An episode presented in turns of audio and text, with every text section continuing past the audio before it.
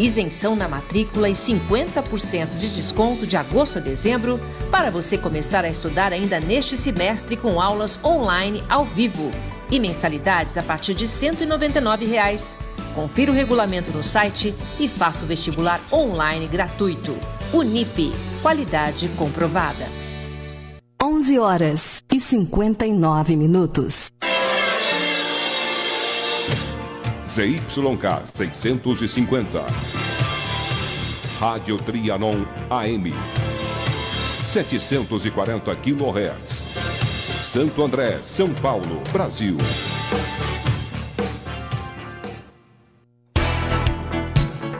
Está no ar. Gente que fala.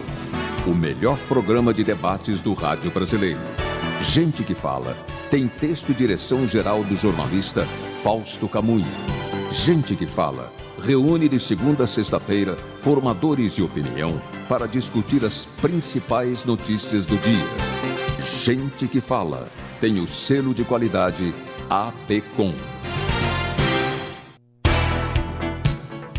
Olá, boa tarde. Estamos chegando. O programa Gente que Fala está no ar. Meio-dia em ponto agora. Eu sou o Mauro Frisman. Nossa audiência nos acompanha pela Rádio Trianon AM 740 de São Paulo, também pela Rádio Universal AM 810 de Santos. Você nos vê pelas redes sociais, imagens no Instagram, do Facebook e também do nosso canal no YouTube. Aquele convite diário para você seguir a gente, curtir, compartilhar os nossos conteúdos, interagir também. O número do WhatsApp é o 973350038, 973350038 nas redes sociais, minha gente marcando sempre a hashtag Programa Gente que Fala. Edição de terça-feira, sempre com o apoio do Instituto Orbis de Pesquisa, nossa conversa dedicada na, na, nesse dia da semana à área da comunicação. E para esse bate-papo de hoje, eu apresento agora os nossos convidados, o advogado doutor Anderson Pomini, especialista em direito eleitoral, doutor Pomini que foi secretário de Justiça aqui na capital paulista, Boa tarde, Pomini. Tudo bem? Como é estão as coisas? Boa tarde, Mauro. É um prazer estar aqui com vocês novamente no programa Gente que Fala, é, principalmente aprendendo com é, o Márcio Pereira, que dirige o Instituto Orbis, com o Fabiano Caldeira, é, renomado é, marqueteiro político, especialista em comunicação de campanha, e registrar meu abraço ao Fausto Camunha e a Zenilda e a toda a equipe do programa Gente que Fala. É um prazer estar aqui com vocês. Obrigado pela presença aqui com a gente, com essa colaboração mais uma vez. Também com, com a gente, como já destacou o doutor Pomini, o Márcio Pereira, diretor de operações e pesquisa do Instituto Orbis. Tudo bem, Márcio? Boa tarde. É um prazer estar contigo, Mauro, e espero que esteja tudo 100% aí com vocês. Fabiano Caldeira também, muito obrigado aí por estar junto com a gente aí também. E gostaria aqui também de de destacar aqui a participação do Pomini. Pelo contrário, eu tenho muito que aprender com ele, porque eu considero ele o maior advogado eleitoral aqui do Brasil. Então, eu tenho muito que aprender. Eu, eu, hoje eu estou aqui mais para ouvir, viu, Pomini? Mais para ouvir, obrigado. algumas perguntas. Né? Muito obrigado, gentileza sua. Tá joia? E um abraço também para o Fausto, para a Zenilda, para a Andréia, né, para o Pedro, para todo mundo aí da equipe. O, o Márcio, eu compartilho aí da sua, da sua opinião, da sua observação, só que eu, eu não posso ficar aqui só ouvindo, eu tenho que perguntar, é a minha obrigação. Não, é com certeza. Papel. Não, é modo de falar, né? É modo de falar. A gente tem que aprender, sim, né? Sim, vamos aprendendo claro. cada vez mais, vamos participando é. E, e é uma honra eu... ter o Palmini hoje na bancada aqui, que passa Obrigado. muita informação, muita informação importante. É isso aí. E com a gente também o Fabiano Caldeira, publicitário, especialista em marketing político e posicionamento de marca. Fabiano, boa tarde. Você está bem? Tudo bem, Mauro. Sempre uma alegria estar com vocês aqui. Hoje é, vou endossar as palavras do, do, meu amigo Márcio aí também. Vamos ter aula. Eu acho que o gente que fala a partir de agora tem que cobrar uma assinatura, tipo Netflix, porque esse programa está quase uma, uma consultoria online aí, viu? Uma... É. Então, assim, é um privilégio estar aqui com vocês e vamos para frente, né? Tá bom, então vamos lançar a ideia. Genteflix, vamos embora. Genteflix, aí, ó. Combinado, combinado. Meio-dia e quatro, olha, pessoal, 2022 está por aí, precisamente daqui a 495 dias teremos eleições estaduais e federais. Oficialmente, as campanhas só começam dois meses, há dois meses das disputas, e elas têm regras, têm muitas regras, porém, na prática, já estão nas ruas há muito tempo. Doutor Pomini, 495 dias, é, parece muito, né? mas acho que a gente já está no esquenta, não? Ah, não tem a menor dúvida, Mauro. É, as articulações elas já tomam conta dos bastidores da política, né, tanto na esfera federal quanto na esfera estadual, é, principalmente em São Paulo. Então, é o que você disse, a regra eleitoral ela sofreu modificações nos últimos anos, Mauro. Lembra-se que houve uma redução do período eleitoral que antes permitia que o candidato se apresentasse por 90 dias. O legislador, tendo em vista o cansaço é, gerado junto à população do tema político, né? É, e, e, e, o nosso modelo de democracia precisa ser revisto, a gente pode falar sobre isso também. Ele reduz de 90 para 45 dias o período autorizado para a divulgação de campanha. É, por outro Sim. lado, ele flexibiliza as ações que são autorizadas para o período conhecido como pré-campanha. Qual é o período de pré-campanha? Ou seja, assim que termina uma eleição, um dia após, nós já estaremos durante o período de pré-campanha para a próxima eleição. Próximo. Né? É, e é, o que autoriza, está previsto na legislação eleitoral, artigo 36A, a divulgação da intenção de candidatura de propostas das qualidades é, que o cidadão que pretende é, acesso ao poder pelas vias legítimas, divulgue a sua pretensão, desde que é, obedeça uma única limitação legal, que não peça votos. Ou seja, o pré-candidato poderá realizar todos os atos de pré-campanha, de campanha, mas não poderá pedir o voto, é, salvo até a data do registro da candidatura. Ou seja, hoje tudo pode, desde que não peça voto. Agora, doutor Pomini, o tempo passa rápido demais. É, quando a gente vê, fala, nossa, mas já teve uma eleição, vai ter outra. Enfim, claro, a cada dois anos temos uma eleição. É, e a impressão que, que, que, dá é que, eu não sei se é, eu estou errado nisso, mas em eleições anteriores, é, nessa época, por exemplo, a gente está um ano é, de uma eleição, é, é, pesquisas eleitorais já estariam, já estavam sendo divulgadas, ou nesse momento, então, é, pesquisas, pesquisas eleitorais já deveriam estar sendo divulgadas. Estou errado ou não? Ou não, Você tá não correto. há um interesse nesse momento, é, em razão de outras, é, outras situações aí, pandemia, enfim, outra, outras coisas que estão interferindo no processo? Você está correto. A, a pandemia é, modificou toda a configuração da política tradicional. Né? Aquela, aquela é, pré-campanha que ia para as ruas um pouco mais cedo, com a divulgação, inclusive, de pesquisas, com articulações, com a organização de reuniões políticas, ela ficou atrasada ou prejudicada em razão do tema principal hoje, que toma conta de todos os canais, que é a pandemia. Né? É, ao lado da pandemia, nós temos a politização da pandemia, dos vírus. Né? Ou seja, de um lado, um governador com, com um discurso tentando se promover, de um outro lado, um presidente negacionista, e esse tema é o que toma conta de toda a política brasileira e, obviamente, reflete nos principais estados. Né? Então, aquela política como nós conhecemos, Mauro, é, a pré-campanha em especial aquecida, eu tenho dúvidas se ela voltará, tendo em vista que a população está cansada do tema. Né? é, há um desgaste muito grande do modelo democrático uh, vivido e experimentado pelo Brasil. Tanto é que há um questionamento né, nas ruas, inclusive, grande parte da população defende intervenção já, fecha o Supremo, fecha o Congresso. Né? A população ela clama por um modelo diferenciado, talvez com maior participação com o uso das redes. É preciso que haja esse debate. E o Brasil é, vem patinando é, em regras do século passado sobre o processo eleitoral, que obviamente já está mais que falido. Há uma dúvida sobre a legitimidade dos representantes que são eleitos. Né? Então é preciso que seja revisto. É. Márcio Pereira, o seu olhar sobre essa questão, você como diretor de operações e pesquisa do Instituto Orbis, nesse momento deveríamos já ter pesquisas é, em andamento sendo realizadas.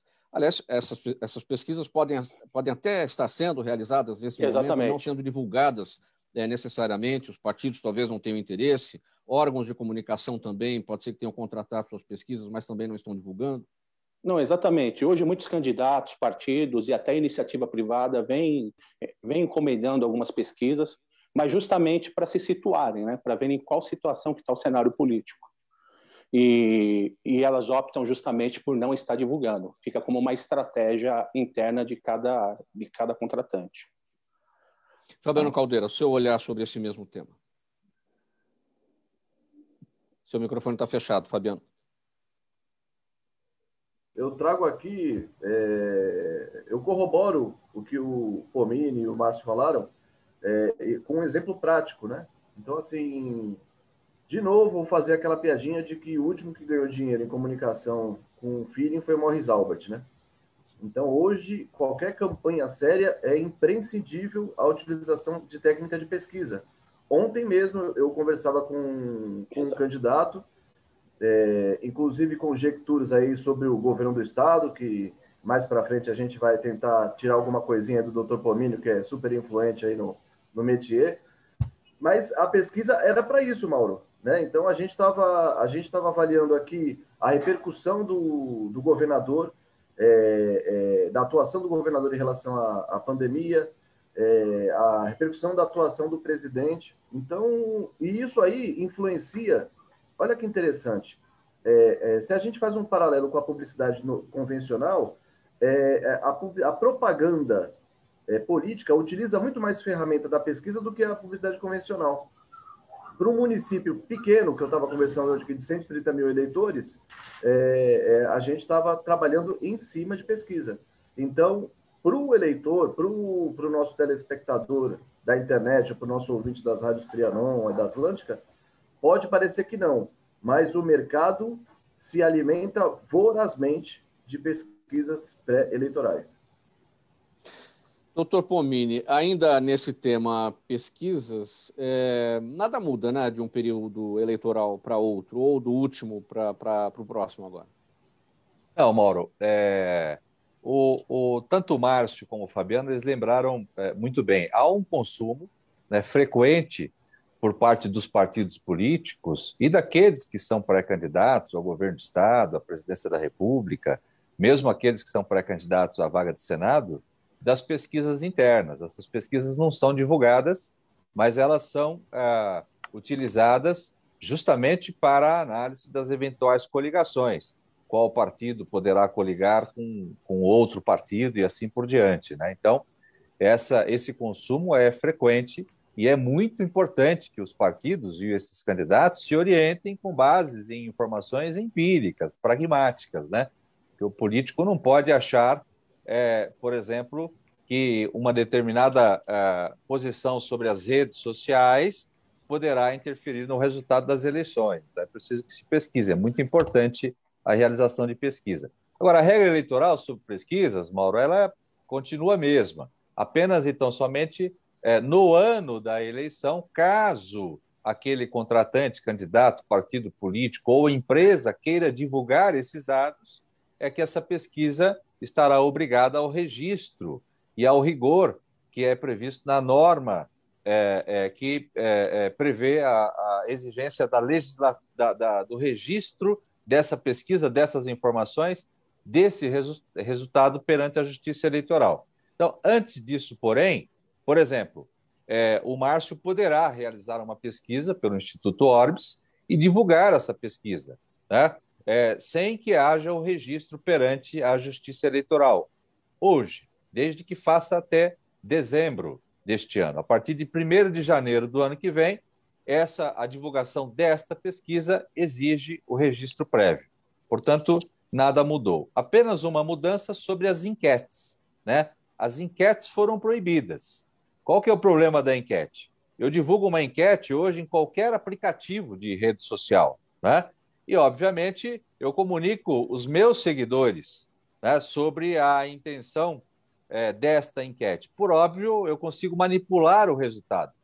E eu divulgo este resultado nos jornais e nos canais como se pesquisa fosse, sem qualquer método científico. E, e as pesquisas comprovam que ah, o resultado dessas pesquisas poderão influenciar no eleitorado. Por isso que as enquetes passaram a ser proibidas para a divulgação com intenções eleitorais. É. Doutor Pomini, aquele movimento uh, de candidatos que aparecem atrás nas pesquisas, aquele movimento de querer descredibilizar o Instituto de Pesquisa, de descredibilizar a própria pesquisa de uma maneira geral, é, é completamente diferente daquele que está na frente. Como é que se lida com isso? É, porque num determinado momento o jogo pode virar, aquele que criticou a pesquisa passa a estar na frente. Como é que lida com isso? Olha, Mauro, é, há uma, é, um questionamento muito grande, principalmente do segundo, terceiro colocado, né? Aquelas pessoas que se apresentam ali é, não numa posição de destaque no resultado dessas pesquisas, e por óbvio que geram um inconformismo, tanto do candidato quanto da equipe jurídica desses candidatos. Né? Agora, é, nós sabemos que é, nós temos diversos institutos de pesquisas que são sérios, que têm credibilidade, tá certo? Que têm o chamado compliance no mundo da política eleitoral. Mas nós sabemos também que alguns institutos, né, algumas empresas, elas acabam sofrendo influência dos seus contratantes e direcionando uma ou outra determinada pergunta. Então, o, o Márcio pode, inclusive, nos explicar e falar sobre o assunto. Uma pergunta mal colocada ou direcionada, ela poderá interferir no resultado, né? principalmente com essas pesquisas modernas que são feitas hoje via telefone. Né? E, ah, e aqui um detalhe importante que eu andei estudando, e, e já deixo uma, uma pergunta aqui para o professor Márcio sobre assunto. Né? A pesquisa que é feita via telemarketing, é, desde que de forma objetiva, com duas, três perguntas bem elaboradas, ela se apresenta com a mesma qualidade e confiança do resultado quanto aquela que era feita tradicionalmente pelas vias convencionais, ou seja, no pessoal, né? É, entrevistando as pessoas nas ruas. Então, mais um avanço que nós tivemos também, os institutos tiveram que se adaptar para evitar a chamada aglomeração e a entrevista uh, pessoal física com os eleitores. Então, é assim: é, o advogado, o corpo jurídico, deverá estar atento para as perguntas que foram feitas, né, o formato dessas perguntas e mais. Quais são as métricas que foram adotadas pelos pesquisadores, né? Quem uh, são os eleitores pesquisados, justamente para que ah, aqueles dados que tenham sido divulgados por esses institutos tenham credibilidade. Fala, Márcio, sua, seu olhar sobre. Então, vou falar, vou falar sobre o Instituto. Pomini. Eu vou falar sobre o Instituto Orbis. É, eu fiquei muito contente com as últimas eleições, porque nós tivemos 100% de acertos, não erramos uma pesquisa. Quanto à nossa metodologia, é, nós não chegamos a usar pessoas para fazerem as ligações. Nós usamos um, um, sistema totalmente automatizado via robô, onde é gravado a voz humana e são feitas perguntas. O questionário tem que tomar muito cuidado, que o Pomini falou, para a gente não correr o risco de enviesar o, um candidato ou outro, que você pode puxar através de uma qualidade, através de um defeito, ou mesmo destacar um nome, você pode acabar envezando a pesquisa e ela, ela se torna uma pesquisa viciada. Tá? E o nosso sistema, justamente, ele corrige todos esses erros. Saímos com um questionário totalmente neutro, além da ordem randômica dos candidatos, eles são perguntados no, nunca numa ordem fixa, e a tonalidade de voz do robô sempre a mesma para todos os, todos os entrevistados. E um detalhe importante do nosso sistema de pesquisa é que 100% das gravações ficam armazenadas. Então, se há qualquer dúvida, até do judiciário, ou quanto mesmo do contratante, será que está certo isso? Nós temos disponível todos os arquivos. Tá? Então, 100% auditável o nosso sistema de pesquisa. É o que traz uma confiança muito grande. Doutor Pomini, tem sido cada vez mais comum uh, candidatos, partidos políticos terem é, à sua disposição ao longo da campanha advogados, assessoria, a consultoria de advogados especializados no direito eleitoral? Muito comum. Eu costumo brincar, Mauro, que o advogado especialista em direito eleitoral tornou-se um mal necessário. Né? Então, é importante que todos os pré-candidatos que levem a sério a sua candidatura, eles é, tomem o cuidado de se cercar de bons profissionais, né? É, principalmente do advogado especializado em direito eleitoral. Então, é, o advogado que recebe uma informação genérica, por óbvio que ao consultado, provocado por qualquer cliente, ele se apresentará como qualquer é, especialista ou especialista em qualquer área, né? Então, é preciso que os candidatos é, façam uma leitura da biografia desses profissionais, principalmente para confirmar se eles já têm alguma experiência. Hoje nós tivemos uma explosão de advogados especialistas em direito eleitoral, eleitoral no Brasil e em São Paulo, em especial. E tem ah, realmente vários bons profissionais. Né? É, é importante que o candidato esteja atento a essa biografia. Até porque é, como, como nós conversávamos esses dias, eu e o Márcio, é importante que se diga que o candidato poderá ser eleito e, na sequência, poderá ter o seu mandato cassado, poderá ter o seu registro impugnado né, por práticas de abuso do poder econômico, político.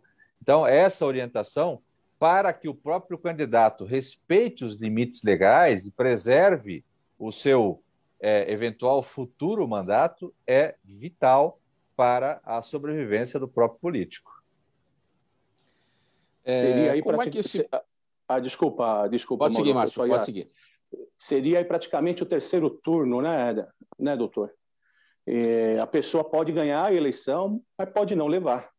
Se ela conduzir de forma errada a campanha, se tiver algum abuso, corre esse risco. É, o que é muito comum. O que é muito comum, viu, Márcio? É, o, o, o, candidato, principalmente o candidato de primeira viagem, né, ele é, acha que pode tudo.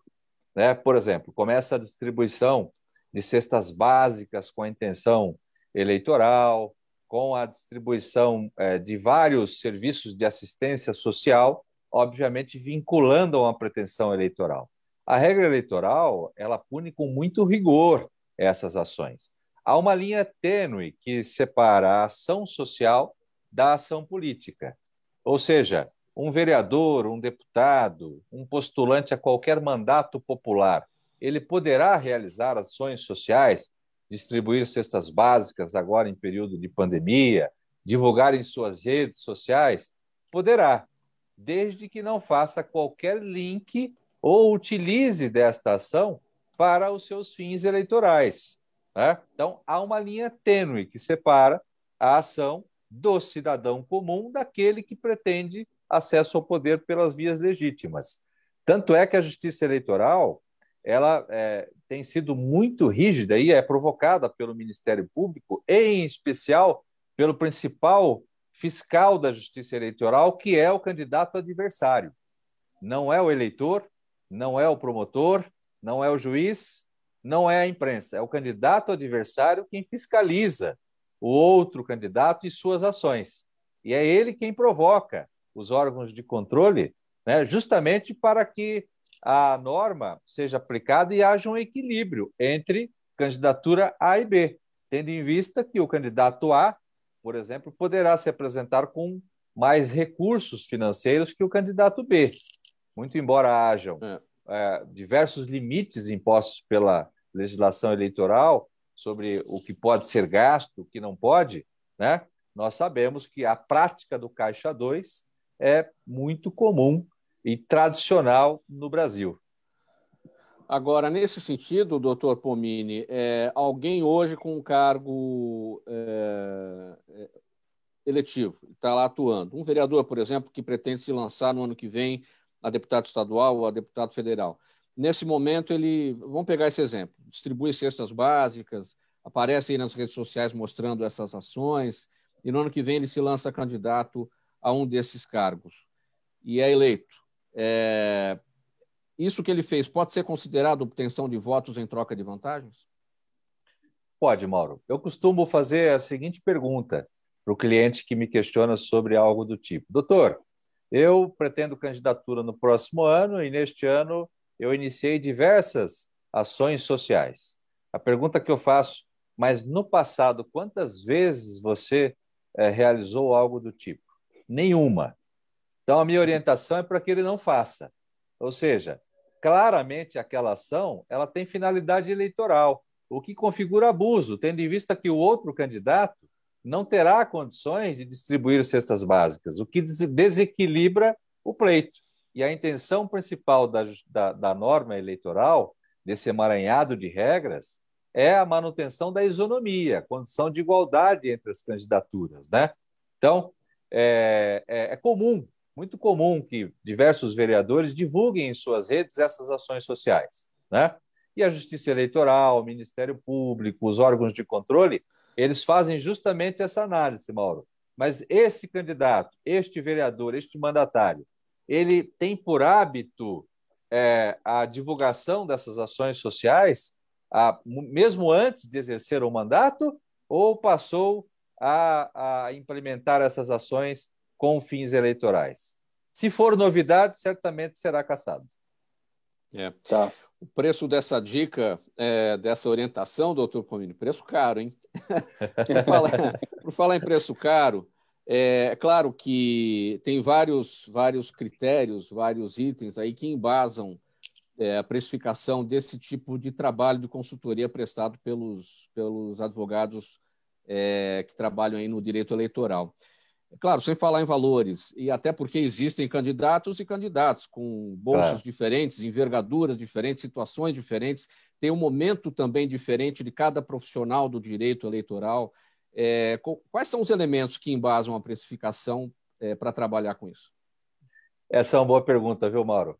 E você sabe que eu tenho atendido é, alguns empresários né, que se interessam pela política e, é, e, e eles perguntam exatamente isso: doutor, quanto custa né? É, quanto custa uma campanha, né? É, ou qual seria ou qual seria a, a estrutura financeira é, ideal para que você montasse ali uma blindagem jurídica para minha campanha, tanto para ataque como para, para defesa, né? Porque a assessoria jurídica especializada eleitoral, ela começa muito tempo antes do período eleitoral, né? o ideal é pelo menos um ano antes, porque a nossa análise, por exemplo, ela passa inclusive pela escolha do partido político que o cidadão é, poderá se candidatar.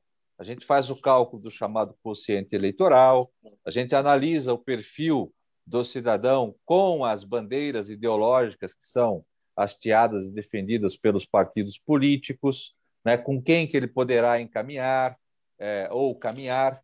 Então, ou seja, essa análise é muito importante, justamente para que, após a eleição, ele também tenha sintonia com aqueles dirigentes partidários, para que se evite a chamada infidelidade partidária na sequência. Mas respondendo, é, tentando ser objetivo na sua pergunta, eu costumo dizer o seguinte para o cliente: o acesso ao poder é caro. E, obviamente, todos os profissionais que são exigidos para que você tenha condições de acesso ao poder e manutenção deste poder, né, uma assessoria permanente também para o mandato, eles custam caros. Eu costumo cobrar caro. Eu já digo isso para os meus clientes logo de cara. Porque o nosso serviço eu procuro entregar com muita qualidade. É... Agora, como em qualquer outra profissão, né, nós temos diversos profissionais, nós temos aqueles que fazem por qualquer preço. E, assim, pela nossa experiência, né, principalmente nas eleições municipais, Mauro, após a reforma que, após a decisão do Supremo, que proibiu a participação das pessoas jurídicas que financiavam o processo eleitoral. Né? Então, houve uma redução drástica dos recursos envolvidos no, nos processos eleitorais o que fez com que o candidato a prefeito, candidato, os candidatos em, em geral, eles contratassem é, advogados não especializados na área, ou seja, os advogados disponíveis no mercado. Muitas vezes o primo, o sobrinho, né? tendo em vista que hoje nós temos 400 mil advogados no estado de São Paulo hoje. Então, obviamente, ao contratar o sobrinho, o amigo, né, ou aquele que está mais próximo, é, esse candidato terá problema. E pior, ele terá que nos contratar num segundo grau para resolver o problema causado pelo advogado inexperiente. Né? O retrabalho aí, é mais caro, né? É, vai ficar mais, mais caro, então. Sai, sai muito mais caro. É o que, mas é, é, o brasileiro, ele costuma pagar para ver, né? Então. É, é, é a chamada solução poder... caseira, né, doutor Pomini? É isso. O acesso ao poder custa caro. Isso vale também, doutor Anderson Pomini, para os jornalistas que são especializados na área eleitoral, para os publicitários Perfeito. da área eleitoral. É, cobrar caro, claro, entregar o melhor serviço mediante o preço que está sendo cobrado. Meio-dia 29, nós vamos introduzir aqui na nossa conversa o advogado, economista, perito judicial Daniel Matos, especialista em direito tributário. Boa tarde, Daniel, tudo bem? Boa tarde, Mauro. Boa tarde aos colegas também. Boa tarde. Olha, Daniel, vamos Boa falar tarde. um pouco sobre instituições de pagamento, que tem crescido bastante esse modelo de, de negócio, né? Uh, qual é a razão? Aliás, é, qual é a diferença entre instituição de pagamento e os bancos tradicionais, as, as instituições tá. tradicionais? Qual é a diferença? Tá. O banco, de uma forma geral, ele exerce três atividades: atividades ativas, passivas e a intermediação financeira. Atividades passivas é, receber crédito, atividades ativas, conceder crédito. Né? Então, ele sempre faz, ah, de uma certa forma, essa intermediação financeira dos ativos entre quem possui riqueza a dar ao banco e receber isso como juro ou dividendo, e quem necessita do capital no mercado e solicitar isso como via de empréstimo e paga, devolve-se ao banco com juros da operação. Tá? Essa é a atividade principal de uma instituição financeira, ah, de um banco. Né? As instituições de pagamento, o que, que elas fazem, na verdade? Elas, elas atuam nessa intermediação. Né? Então, elas aproximam as instituições financeiras de outras instituições, até mesmo dos consumidores. Então, elas fazem, elas fazem com que esse fluxo de transferência de recursos seja cada vez mais rápido e célere, a ponto de conferir segurança na, nessa intermediação uh, dos recursos. Se eu quero fazer um pagamento, eu procuro um banco ou eu procuro uma instituição de pagamento. Mas se eu quiser fazer um financiamento, buscar um empréstimo, o, a instituição de pagamento não me serve, eu preciso de um banco tradicional. Isso, você precisa de um banco tradicional para abrir conta, tá? Uh, as instituições elas só fazem um repasse, basicamente. Elas contribuem com a, a diluição da liquidez, a, a expansão da liquidez no mercado, né? E o que melhora o ambiente econômico de uma forma geral. Essa é a atividade principal delas, que é intermediar e fazer o repasse dos recursos, né, as instituições de pagamento. Toda e qualquer instituição de pagamento precisa de autorização do BC para funcionar, hum, do Banco Central? Hum, boa pergunta. Até o ano passado, até, não, até o ano de 2019, era necessário, Entretanto, no, no, no, período agudo da crise, a, o Banco Central ele editou uma norma, uma circular, prevendo a, flex, a flexibilização a, da autorização. Ou seja, se um grupo de empresários deseja atuar nesse setor, até o ano de 2023, até julho de 2023, ele vai conseguir atuar no setor sem a necessidade de autorização prévia. O que, que acontece? A diferença é que, assim, a, a partir desse ano, de março desse ano, começam a existir limites para essas empresas operarem no mercado. Então, eles podem ser dois limites, ou 25 milhões de transações ao ano, ou 500 milhões de volume financeiro ao ano. E esse limite ele vai reduzindo até julho de 2023. O Banco Central, se permanecer a circular, ela não for prorrogada, fechar a porta e depois somente poderia atuar nesse mercado mediante prévio processo administrativo no Banco Central que leva a leva em média, se não me recordo, 365 dias para aprovação. A instituição pode ser aprovada antes, mas se passar do, do trigésimo, não, do, do trigésimo, esqueci, do depois de um ano ela já tem a autorização tácita. Então, até esses limites desses valores é, que você destacou, é, não há necessidade da autorização. É, atingindo esses limites, aí há necessidade. Isso, é. Aí a diferença é que, como ela já vai estar no mercado operando, ela vai ter um processo de aprovação muito mais facilitado, né? Ah, porque a, a, ingressar nesse mercado financeiro ele é um mercado um tanto quanto fechado que ele tem alguns requisitos, né? Algumas empresas, ah, antigamente, elas costumavam fazer, ah, entrar no mercado financeiro via a solicitação de fundo de investimento pela CVM, em que o processo é mais rápido, e depois o Banco Central ele, ele pode aproveitar todo esse histórico uh, dos empresários no mercado da CVM. Agora, a flexibilização pelo Banco Central para a atuação das instituições de pagamento é, essa medida acirrou a competição entre elas, instituições de pagamento, beneficiando é, nós, né? Aqueles que nós, os clientes dessas instituições. Sim, com certeza, né? Ah, especialmente antes do Pix, né? Porque o Pix você tem a transferência, ah, o consumidor ele não tem o custo, né? Mas antes do Pix você teria um barateamento no, no custeio, né? Na, na transferência, porque agora realmente Existem várias instituições de pagamento operando no mercado agora, só fazendo essa intermediação, e a tendência é que até julho de 2023 haja um novo pool de agentes operando no mercado, acirrando a competição, de modo que as empresas que vão performar melhor no tempo vão ser aquelas que conseguem uh, devolver um custo melhor ao consumidor e um custo melhor na cadeia. Muito bem, Daniel Matos, advogado, perito judicial, economista. Daniel, especialista em direito tributário, obrigado aqui pela conversa de hoje, pelas informações e orientações. Até a semana que vem. Agradeço, Mauro. Até, até boa tarde, colegas. Até abraço. Boa tarde. Meio-dia e 35, edição do programa Gente que Fala de terça-feira, com o apoio do Instituto Orbis de Pesquisa. A gente precisa ir para um intervalo agora. Você fica aí, aguarde, a gente volta já já. De sucesso tem um componente fundamental: um instituto de pesquisas ético, rápido e preciso. Afinal, é ele que vai fornecer informação confiável, sem achismos ou palpites.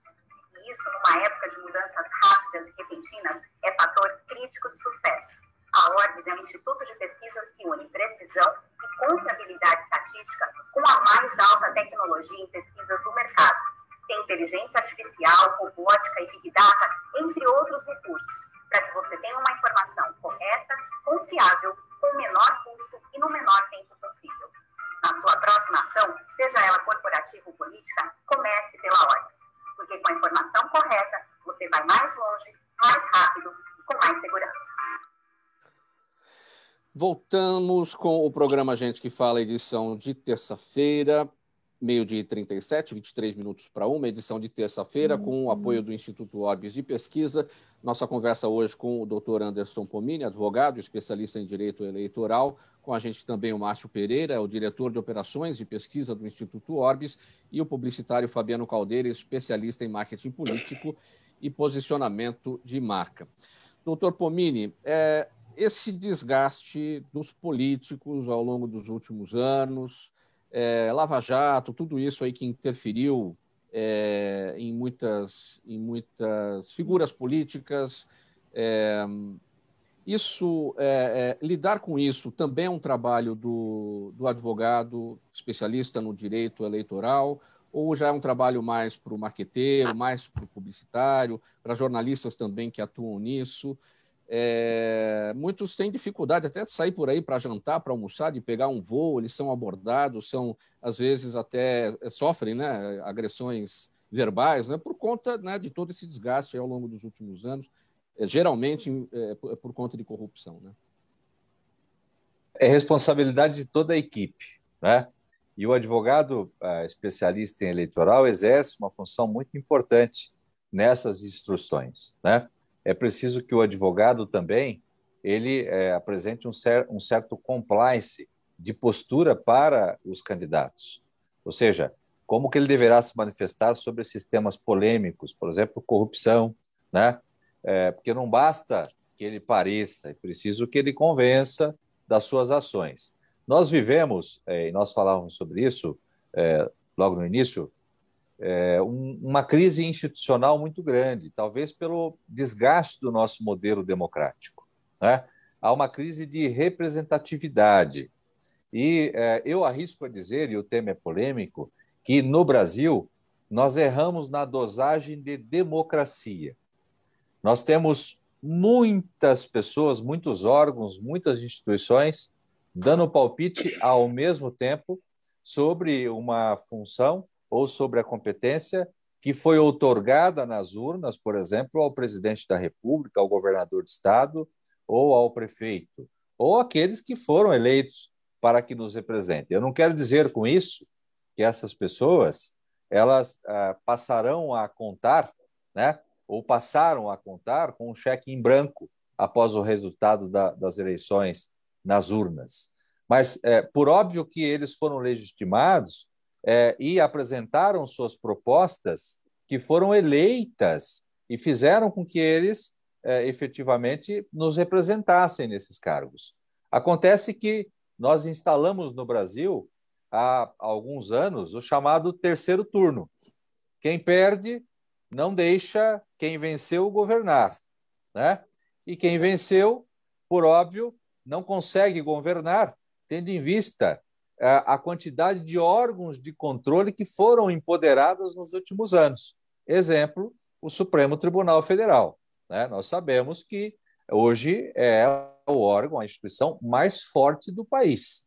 Né? Um ministro, muitas vezes, tem mais poder em sua caneta que o próprio presidente da República. Então, esse modelo é que está equivocado. Ao mesmo tempo que a Câmara dos Deputados, né, tendo em vista o poder de articulação do chamado Centrão, ela faz com que o presidente da República se torne refém. Então, o maior legitimado, e pouco importa qual seja este legitimado, né, ele é, se torna refém de um modelo que está ultrapassado, que está vencido. E toda essa confusão ela se reflete nas ruas. A exemplo, por exemplo, da, a exemplo, melhor dizendo, da politização da chamada pandemia. Né? É, eu costumo dizer, se lá atrás o presidente da República tivesse dito: olha, fecha tudo, porque eu me subsidio nas orientações técnicas de saúde, né, nos cientistas certamente nós teríamos governadores dizendo o seguinte: não, abra tudo. Ou seja, é uma decisão que foi motivada por interesse político e não por técnica. E nós sabemos disso. Né? E a população, obviamente, fica carente de líderes que são comprometidos efetivamente é, em governar, né? que são os chamados conciliadores, porque nós elegemos nas últimas eleições, até pelo fracasso do sistema eleitoral atual, os chamados radicais, o outsider, o não político, né? Ou o, o mais conservador. E nós afastamos da vida política, é, principalmente na penúltima eleição, né, os conciliadores, os políticos, que, de certa forma, nas eleições municipais voltaram, porque a população passou a entender que ela precisa daquele que resolve o seu problema. Pouco importa se tem a experiência política ou não. Eu me lembro, duas ou três eleições passadas, é, os políticos ficavam com vergonha de se apresentar. E o Fabiano pode é, nos é, falar um pouquinho sobre o assunto. Os políticos se apresentavam como não políticos, ou como a nova política, né? Acontece que esses não políticos falharam e a nova política já ficou velha, né? e nós continuamos patinando com um sistema é, que não funciona não se apresenta com a legitimidade adequada esperada pela sociedade. Fabiano, para falar desse fenômeno de, de, de, de, que muitos né, utilizaram de driblar, driblar né, a, é, de negar a política. Eu não sou político, ou eu faço uma política nova, diferente, eu sou diferente daquele, para driblar esse desgaste é, que a política sofreu ao, ao longo dos últimos anos. Olha, eu, eu trabalhei muitos anos com o deputado federal, o senador Roberto Freire, né? Ele está beirando os 80 anos aí, né? E, e, a gente sempre teve muita, muita conversa sobre essa, sobre essa questão do, do não político. Ele falava, rapaz, isto é uma bobagem. Porque, na verdade, não existe é, nova ou velha política, existe a boa e a má política. Né? É, o que acontece, na verdade, é o seguinte: o, o, os marqueteiros, e aí eu vou colocar não como reserva de mercado, mas toda a equipe que cuida dessa questão de comunicação, é, eles olham às vezes de uma forma muito rasa. E existe uma coisa que eu já comentei em outros, outras oportunidades aqui no, no mercado, no, na reunião, é uma coisa chamada frame eleitoral da política. E, de fato, é, em algumas eleições, o eleitor buscou por novidade. Mas a novidade necessariamente não significaria é, neófitos. Né? Então vamos trazer o, o, jogador de futebol, vamos trazer o, o, o piloto de avião, de caça. É, isso aí, não, por si só, é muito inócuo, é muito é, é, frágil. Né? E quando a gente faz essa, essa análise da nova e da velha política, baseados meramente na novidade narrativa, isso aí é fácil de ser quebrado. Então, é, a gente, eu vou até apimentar um pouco o debate aqui, dizendo o seguinte: o nosso glorioso presidente da República, é, apesar de ter 72 mandatos na Câmara Federal, ele se vendeu como um outsider, como uma novidade na política. Então ele se vendeu como o cara da nova política que veio para acabar com a corrupção. Ele pegou a espada é, de São Jorge e disse que ia cortar todo o mal pela raiz ali. Né? E, e, de fato foi um discurso que colou para a maioria da população. Mas para nós que, que somos do mercado, a gente faz parte desse mercado, a gente consegue pegar é, é, quando o discurso é frágil e, e, não é.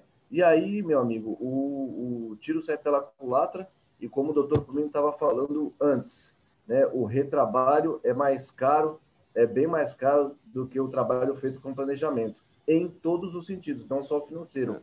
Veja o que nós estamos passando é, com esse atual, é, essa atual questão, sem querer polemizar, mas tentando ser o mais técnico possível. Veja o que a gente está passando, sofrendo nessa atual gestão. Né? Uh, doutor Anderson Pomini, como destacou o Fabiano, é, a boa política, a má política. É, é, você concorda com, com essa. Porque, assim, quando você vai fazer uma reforma, é porque alguma coisa está com problema. Você vai reformar a casa, está com problema, está estragado e você precisa é, dar um jeito naquela situação. Então, você concorda com essa expressão da reforma política? Ou seja, a política está estragada, a gente precisa fazer a reforma política e deveríamos ter a boa política para evitar a, a, que essas reformas fossem necessárias? Olha, Mauro, é, você sabe que a gente estuda e gosta de estudar esse tema, né? Como já vinha dizendo o Fabiano, esse é um tema que a gente é apaixonado, né? Eu fiz um dos trabalhos em uma das minhas pós-graduações é, de campo para tentar entender o comportamento do eleitor brasileiro né? Porque o, o, vejam, esses 513 deputados, o nosso Senado, o nosso presidente, o nosso governador, eles não vieram de Marte, não vieram de um outro planeta, né? Eles foram ah, legitimados, né? E foram ah, ah, selecionados ali eh, da nossa sociedade, do, do nosso dia a dia, da nossa convivência. São pessoas como nós, né? E é, eu pesquisei a época 200 pessoas, é, Mauro, é, familiares, amigos, né, efetivamente com uma prancheta em campo, e fiz algumas perguntas do tipo: se você está atrasado, vai até o banco né, e tem uma fila, e lá na frente tem um amigo que lhe convida para furar essa fila, o que você faria? 70% disseram que furaria a, a, a, fila é quebra de decoro parlamentar, né? Ou seja, se fosse deputado, obviamente seria questionado, se fosse político, seria vaiado, né? não poderia andar nas ruas. Mas o cidadão comum está autorizado. Fiz a pergunta da multa. Você é, é parado por um guarda, né? E, obviamente, está com a sua carteira vencida, o documento atrasado. Você utilizaria, como já orientou o seu avô, e o seu pai, porque era a prática comum do nosso dia a dia, da nossa sociedade, a notinha de 100 reais ao entregar ali a carteira vencida para o policial ou não? Cerca de 60%, 70% responderam que sim. Então, veja, nós temos um problema social, cultural, muito forte, que faz com que a nossa política, obviamente, que reflete essa cultura, uhum. essa sociedade, ela gere toda essa confusão. E é bom lembrar que nós temos na principal casa, no principal parlamento brasileiro, 513 representantes dessas parcelas da sociedade, parcela evangélica, da parcela do empresariado, da parcela do agronegócio e assim por diante. Cada um eleito para defender o interesse desse grupo que fez com que esse político chegasse até essa cadeira. Então, como encontrar uma reforma adequada no processo eleitoral com 513 deputados federais defendendo interesses de segmentos próprios? Então, não se trata de uma reforma. O nome está é, não é apropriado. Eu chamaria de ajuste. Ajuste. E aí esses ajustes são feitos de acordo com os interesses políticos e econômicos. Né? Então, nós temos duas principais propostas que geram um certo consenso hoje, tramitando na Câmara dos Deputados, e para todas as próximas eleições nós teremos novas propostas que serão apresentadas ou ajustes que serão defendidos. Né? Então, quais são? Primeiro, a implementação do Distritão, que elege os 70 mais votados, ou seja, dispensaria aquele cálculo matemático com a representação partidária. Né? E a segunda é a volta do financiamento das pessoas jurídicas, a possibilidade das pessoas jurídicas participarem do processo eleitoral, que nunca deixaram de participar. Tá? O, o, essa restrição que foi imposta pela legislação para as últimas duas, três eleições passadas, né, ela, na minha opinião, fomentou o Caixa 2. Sim. Então, fez com que as empresas participassem, obviamente, de outra forma. Né? Seria uma ilusão e claro. nós temos essa dificuldade no Brasil de entendermos que tudo se resolve por uma lei. Uhum. Eu vou legislar sobre o assunto e vou acabar com o tráfico de drogas, eu vou acabar aqui com a desigualdade social, eu vou impor a isonomia e proibir as pessoas jurídicas de participarem do pleito eleitoral e acabar com a corrupção no Brasil. Isso é uma bobagem que não tem tamanho. Né? Sonho, utopia. Sonho.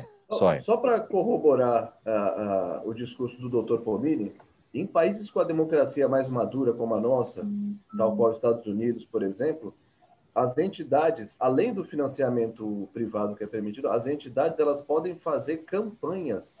Então, eu, eu, eu, faço é, parte é, de uma da PAI, por exemplo. Eu posso me posicionar politicamente e posso comprar espaço na rádio, na televisão e falar, olha, vote no fulano do Beltrano. Então, é, é, é uma hipocrisia latina né, que nós temos ainda que a gente precisa, de fato, combater é, com uma certa veemência. Né? Pode seguir, sendo que, se, sendo que se ficasse as claras, né, seria muito melhor uhum. a transparência, né? É. Sabe, se uma determinada empresa colaborou com determinado candidato, ficaria ali claro. E se tivesse algum conchavo futuro, tudo estaria tudo às claras, né? Tudo às claras. Mas, mas infelizmente. Não. É, o nosso problema, como eu dizia, é um problema cultural. Né? É, a, a, nossa grande qualidade é a diversidade, é a mistura de raças, né? é essa confusão gerada, essa confusão gostosa que faz com uhum. que o Brasil uh, seja o Brasil conhecido por todos nós. Mas, ao mesmo tempo, né, quando se trata de regra, o pacto social, quando você tenta impor normas para essa diversidade cultural, por óbvio que está gerada a confusão. Então, a gente tem uma dificuldade muito grande de copiar modelos, por exemplo. Né? Eu vi aqui no texto sobre a defesa do eventual parlamentarismo. O nosso sistema já é parlamentarista. Tudo se decide na Câmara dos Deputados. O presidente é refém, ele foi eleito dizendo que jamais faria conchavo com a Câmara dos Deputados, e hoje é refém do chamado Centrão. O Centrão sempre existiu e sempre existirá. Né? até porque é da política. E, e não, e, e, não é ruim que funcione assim. Né? Eu penso que a gente tem que adaptar à realidade dos fatos. Então, hoje o nosso sistema é parlamentarista. Nós dependemos do parlamento, o presidente depende do parlamento para sobreviver politicamente. Então, não. Não... Pois não. E, e, nesse nosso parlamentarismo, não sei se eu posso dizer as avessas, nesse nosso parlamentarismo, quem então é o nosso primeiro-ministro? Deveria ser pensado em quantidade de votos, mas vamos pensar na figura política. Quem é o nosso primeiro-ministro? O nosso primeiro-ministro hoje chama-se Gilmar Mendes, do Supremo Tribunal Federal, que é o, o, o, o, nosso, o nosso deputado federal com maior poder de articulação e vitalício. Então, pouco importa qual será o comando da Câmara dos Deputados, nós teremos o Gilmar Mendes articulado com esse comando da Câmara dos Deputados, decidindo os destinos do país ao lado do presidente interino desta Câmara. Então, isso porque nós empoderamos o Supremo. Eu estou me referindo ao ministro Gilmar Mendes, mas poderia também destacar o Alexandre de Moraes, o Toffoli, né? Aquele que estiver na presidência ou estiver disposto a exercer um poder de articulação junto à Câmara dos Deputados. E eles, sabendo disso, por óbvio, eles é, colocam o presidente numa situação de refém. Né? E o presidente, caso queira sobreviver, caso não queira ser impeachmentado, deverá atender os reclames desta classe. Então, como encontrar um modelo adequado, tendo em vista toda essa confusão criada por nós? Não existe. Por isso que há necessidade da implementação de algo novo, né? de algo arrojado, que também não passaria é, para as próximas eleições, Mauro, porque certamente qualquer reforma mais ousada, como a que tivemos, que impõe a cláusula de barreira, ou seja, é, um, é, ela estabelece que todos os partidos alcancem um determinado número de votos, caso queiram sobreviver no futuro. E aí os deputados, óbvio, principalmente aqueles que representam as minorias partidárias, eles impõem lá nesta reforma chamada cláusula transitória. Tudo bem, eu aprovo essa regra, desde que ela tenha eficácia para os próximos 20 anos. Doutor Pomini, bem brevemente, poucos segundos, perguntas aqui da nossa audiência, começando com o seu Jaime do Jardim Bonfilholi, está todos os dias com a gente. Ele pergunta sua posição sobre o voto facultativo. Bem breve, por favor, doutor. Olha, agradecer a pergunta, dizer que é, eu penso que o Brasil não tem condições, não tem estrutura, até porque nós precisamos calibrar um pouco mais essas regras eleitorais, né? talvez flexibilizar um pouco mais é, as ações dos eleitores, das instituições, para que aí sim a gente passa, passe a analisar a possibilidade do voto facultativo. Fabiano, bem brevemente também, o Rodrigo Menezes, nossa audiência no nosso canal no YouTube, ele pergunta, na sua opinião, as campanhas eleitorais de 2022 terão uma maior atenção aos votos das minorias e dos negros? Isso aí depende de cada objetivo eleitoral. Né? Quando a gente vai fazer a campanha, a gente estabelece o objetivo de acordo com o perfil, com o status, com a história de vida do candidato. Então, tem candidatos que vão priorizar as minorias, tem candidatos que vão priorizar é, o status quo, vamos dizer assim. Não existe uma receita de bolo, depende de cada é, campanha, né? Vera Lima, nossa audiência de todos os dias também pelo Facebook. Márcio, ela quer saber em que medida uma campanha negativa da imprensa pode deixar o pesquisado receoso de declinar o nome do seu candidato. Bom, é, é justamente entre a questão do marketing aí político, né, de você conseguir amenizar a, a imagem do candidato. Né? Aí eu, até o Fabiano poderia falar alguma coisa sobre isso depois, posteriormente, sobre a questão do, de você conseguir reverter a imagem negativa, né, a crise ali posta, para um lado positivo. Tá? Agora, agora, quanto à pesquisa, é lógico, é muito importante o candidato levantar se realmente aquele impacto midiático está realmente fazendo a diferença dentro da campanha dele. Algumas vezes faz, outras vezes não. Isso aí depende muito da repercussão e do quanto.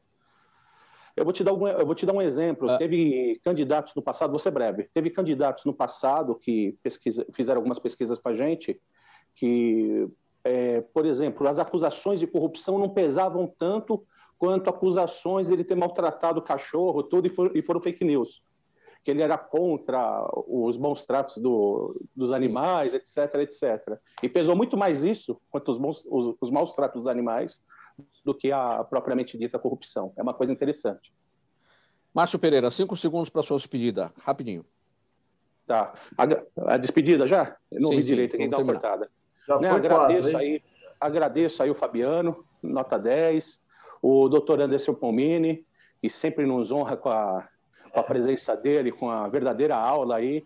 E outra coisa, Pomini, é, o nosso instituto, devido a essa, a esse, essa mistura de tecnologia com os métodos tradicionais de pesquisa, o nosso preço é um pouquinho mais acessível. Então você pode contratar o Pomini, pode gastar lá com ele, não tem problema nenhum e um pouquinho da verba que sobrar da contratação do Pomini, você pode contratar as pesquisas também. Né? Mas é muito importante aí a questão do Pomini, para fazer tudo certo, justamente para conseguir tomar posse, né, né, doutor? Para conseguir tomar posse e, e para não ter o risco de perder os próprios bens pessoais, que isso pode acontecer também, e no último, na última instância não ser preso, né? Então é muito importante aí o advogado eleitoral. Fabiano é, Caldeira, rapidinho, o nosso tempo estourou. Vai lá, cinco segundos. Forte abraço a todos, especial do doutor Pomini, nosso convidado de hoje. Um abraço. Doutor Pomini, cinco segundos. Obrigado pela oportunidade, é um prazer sempre falar com vocês desse programa gostoso de participar.